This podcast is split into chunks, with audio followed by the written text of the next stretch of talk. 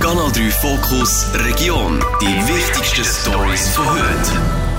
Nach der sogenannten Solaroffensive will das Schweizer Parlament jetzt den Weg freimachen für eine Windenergieoffensive.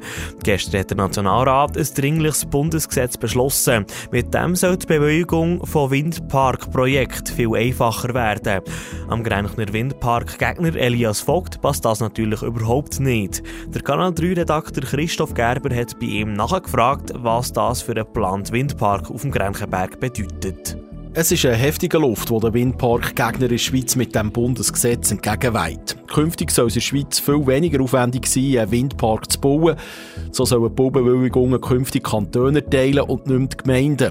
Der Grenzner Windpark-Gegner Elias Vogt kann das gar nicht verstehen. Dort greift jetzt der Bund ein, er nimmt den Gemeinden das Recht weg, Baubewilligungen zu erteilen und schaut es am Kanton zu. Das ist also ein Eingriff, ein schädlicher Eingriff in die Gemeindeautonomie.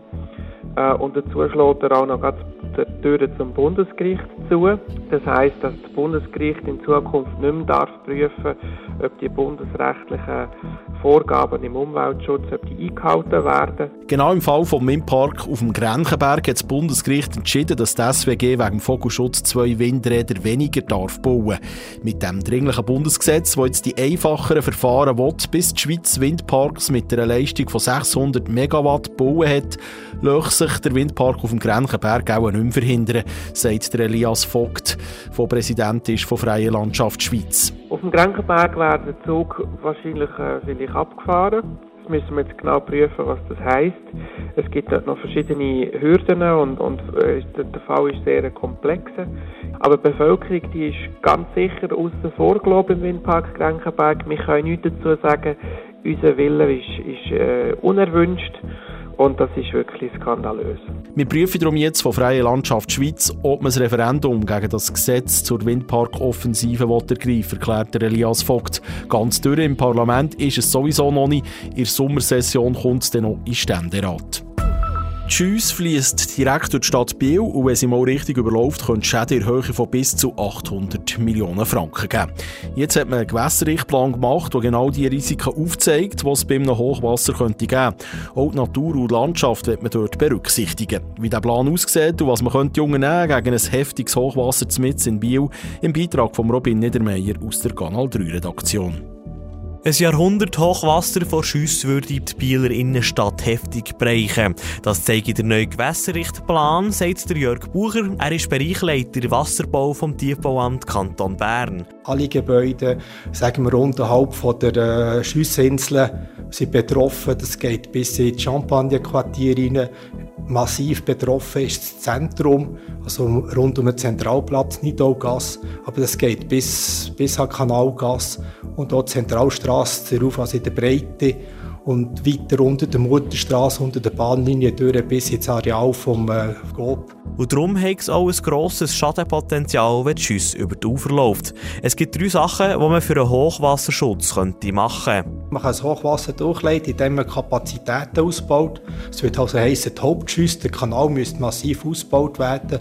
Und man, äh, massiv reden wir von einer anderthalbfachen Vergrößerung vom Volumen.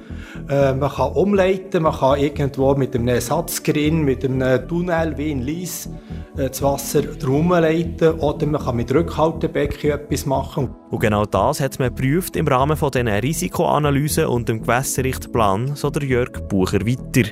Der Bieler Gemeinderat kann dann solche Massnahmen prüfen und dann weiss man dann, wie man das Biel weiterfahren Also der Vorschlag muss nachher konkretisiert werden. Es braucht ein Vorprojekt, es braucht ein Bauprojekt, ein Bewilligungsverfahren und äh, so Bewilligungsverfahren von Grossprojekten, das kennt man, die dauern lang. Und darum dauert die Umsetzung von einem grossen Hochwasserschutzprojekt mindestens zehn Jahre.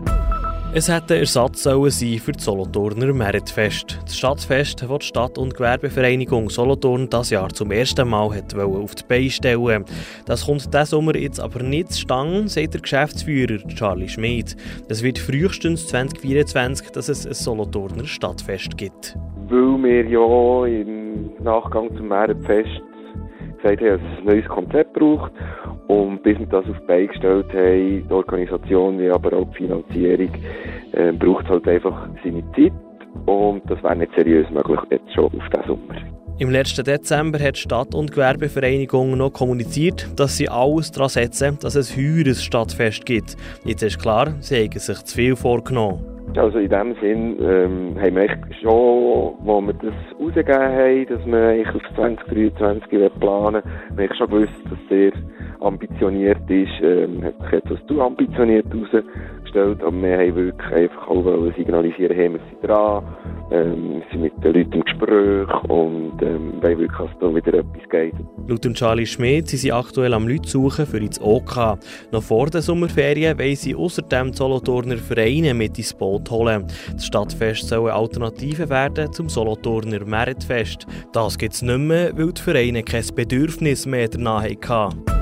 Der Bieler Gemeinderat hat falsche Zahlen gebraucht und darum der städtische Wohnungsbau schlecht ausgesehen. Der Levin Koller, Bieler Stadtrat und Fraktionspräsident der SP, sagt, dass man die falschen Zahlen jetzt hat korrigiert. Und wir haben für die Stadt Biel eigene Rechnungen angestellt, um zu berechnen, ob der städtische Wohnungsbau, was das für die Stadtkasse bedeuten Und mit diesen Rechnungen haben wir gesehen, dass der städtische Wohnungsbau für Biel finanziell möglich äh, und auch sinnvoll ist. Er fordert unter anderem mehr Wohnraum, wo man sich leisten kann zu Biel. Die Stadt Bern bietet zum Beispiel viel zahlbare Wohnungen für die Leute an. Und weil das viel Wohnraum ist, schaut auch ein gewisser Betrag für die Stadtkasse raus, so der Levin Koller weiter.